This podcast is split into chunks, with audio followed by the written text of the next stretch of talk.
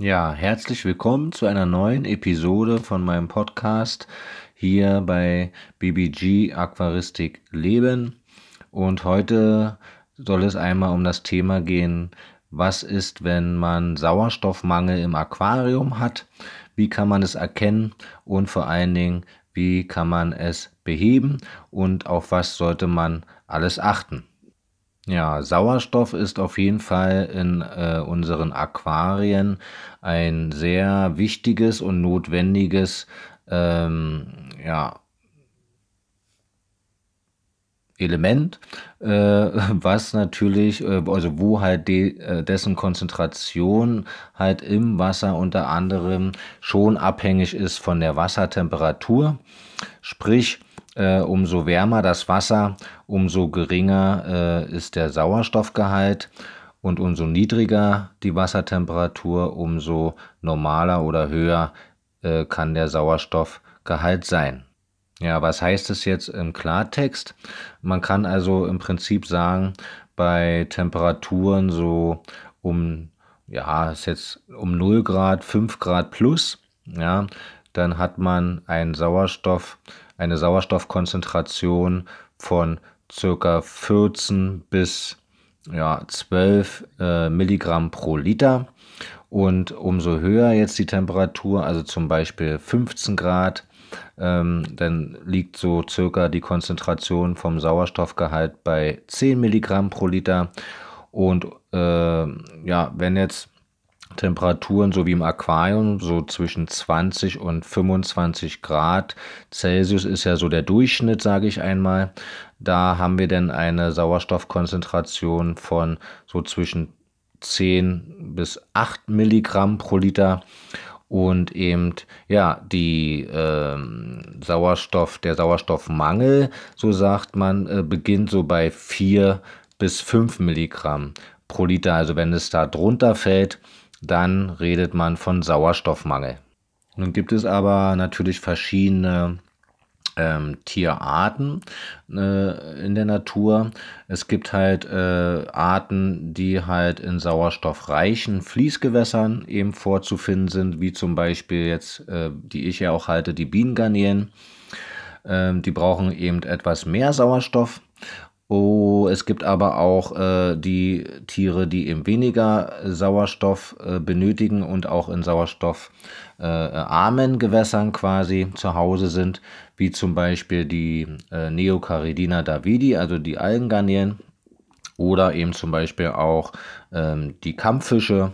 Äh, das sind so die typischen, die eben halt auch mit wenig Sauerstoff zurechtkommen.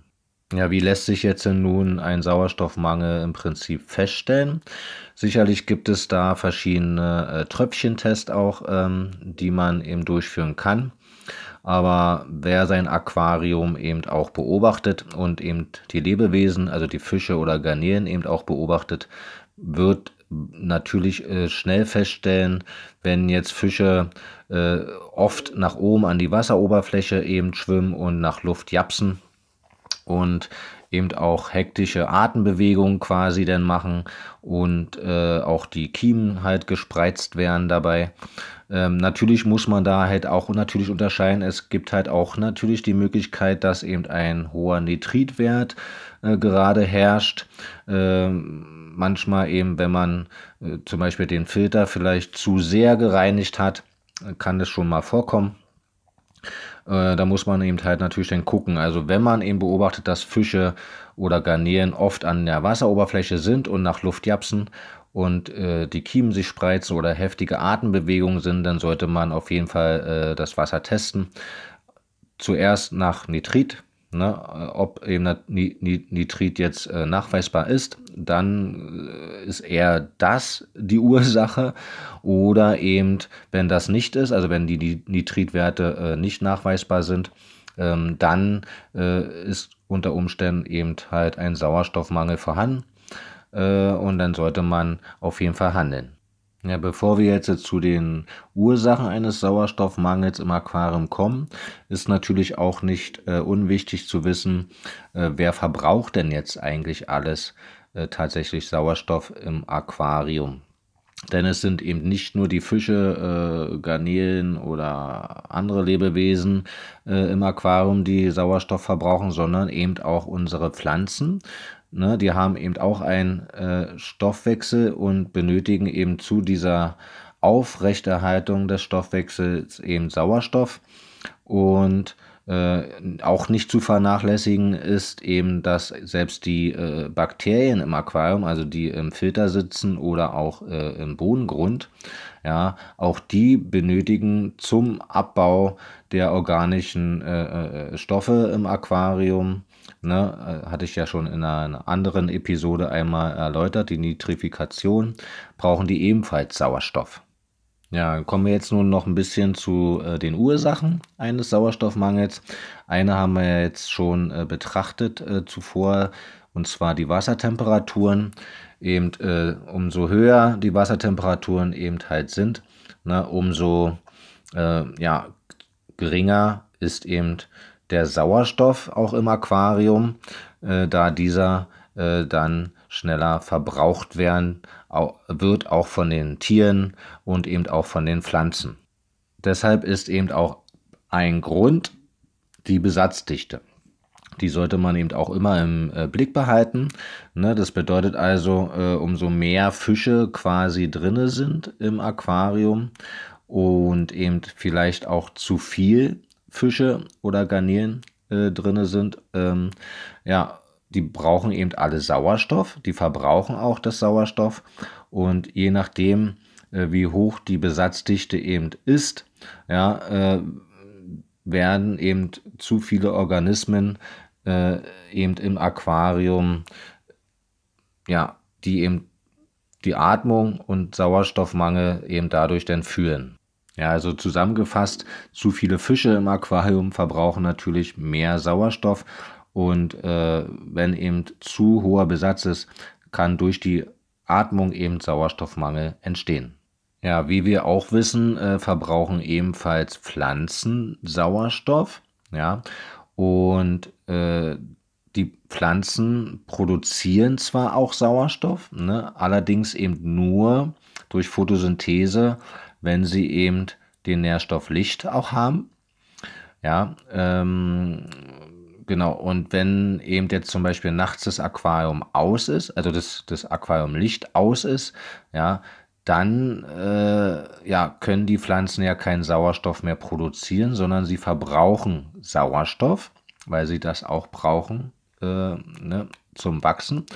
Und wenn man jetzt eben ein sehr gut bepflanztes Aquarium hat, man sagt so als Faustregel so über 80 Prozent zum Beispiel der Bodenfläche, äh, äh, die sind eben von Pflanzen bedeckt, dann kann es eben schon auch äh, passieren, dass äh, jetzt in den frühen Morgenstunden, also über die ganze Nacht hinaus, eben zu einer Sauerstoffknappheit auch kommen kann. Ebenfalls eine Ursache kann eben auch eine zu hohe CO2-Konzentration im Aquarium sein.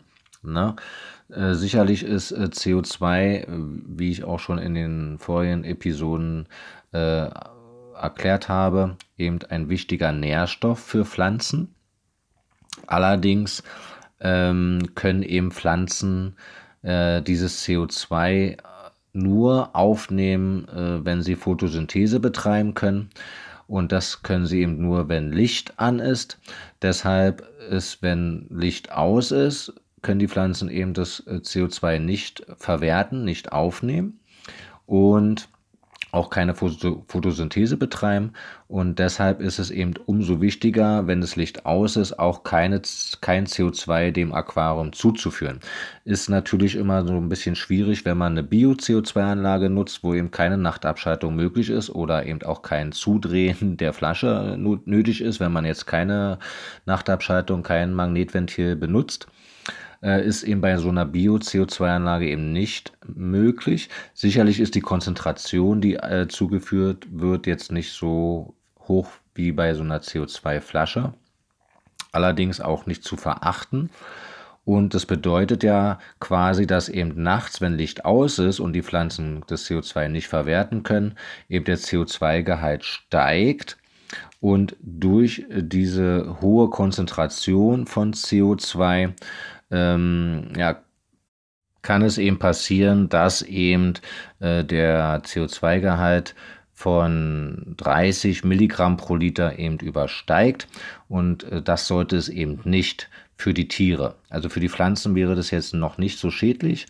Allerdings äh, für Garnelen oder Fische im Aquarium ist dieser Gehalt, also alles, was so über 30 Milligramm pro Liter ist, dann schon, also nicht gefährlich, aber eben der Sauerstoffgehalt sinkt dann schon.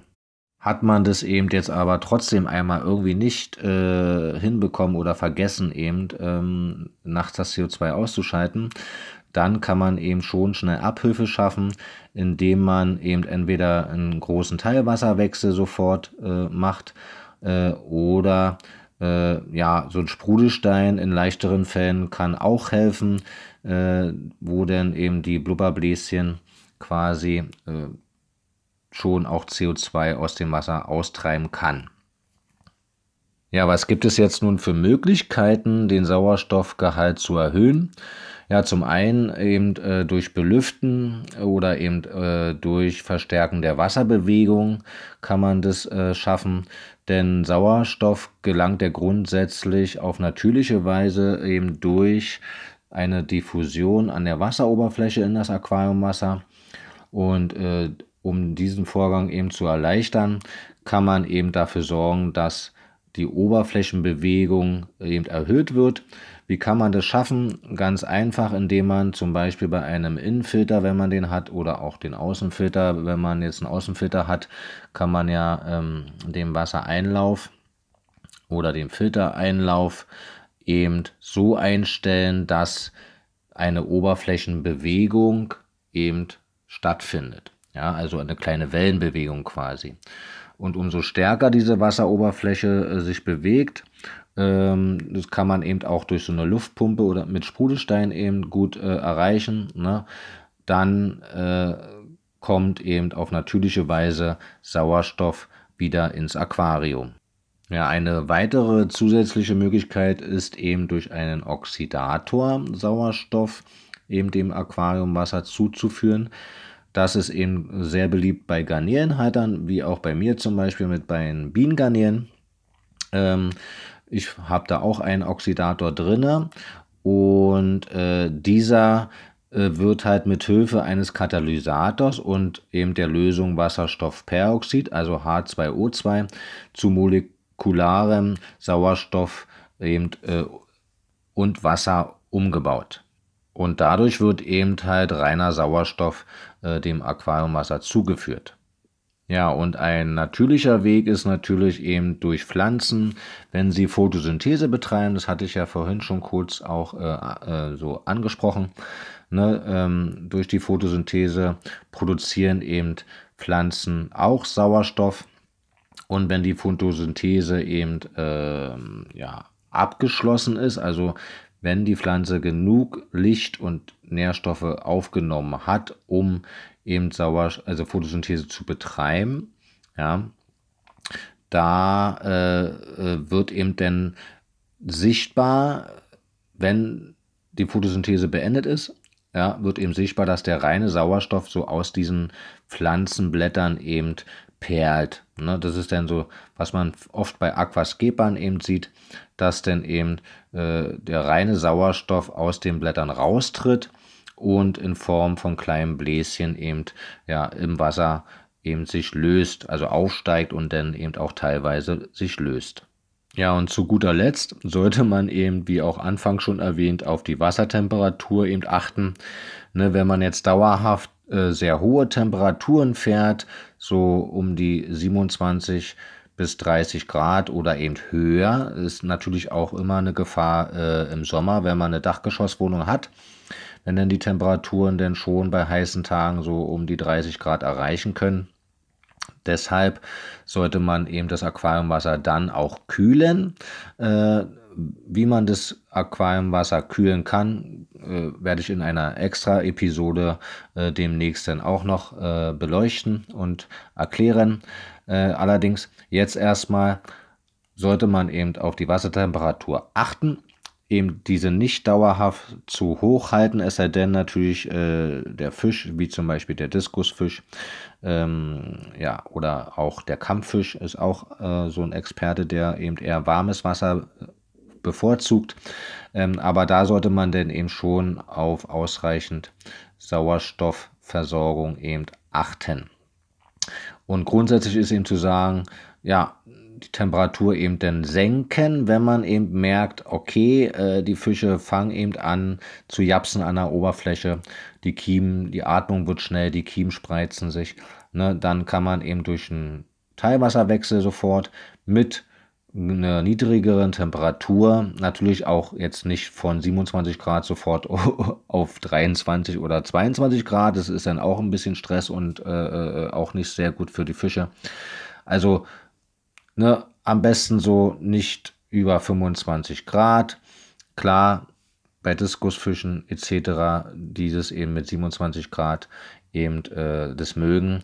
Ähm, ja, da sollte es kein Problem sein. Gefährlich wird es eben ab 30 Grad aufwärts. Ja, ich hoffe, ich konnte jetzt hier ähm, euch ein bisschen näher bringen, was man eben tun kann und sollte, wenn eben Sauerstoffmangel im Aquarium auftritt, äh, worauf man eben auch achten sollte und vor allen Dingen wisst ihr jetzt auch, äh, wer alles überhaupt Sauerstoff benötigt und auch Sauerstoff produziert oder wie man eben Sauerstoff dem Aquariumwasser zuführen kann. Dann bedanke ich mich bei euch, dass ihr auch diese Woche wieder zugehört habt. Äh, freue mich über äh, ein Folgen oder auch über ähm, eine Nachricht auf bibig aquaristik-leben.gmx.de und wünsche euch jetzt noch eine schöne Restwoche und dann hören wir uns nächste Woche wieder. Ciao!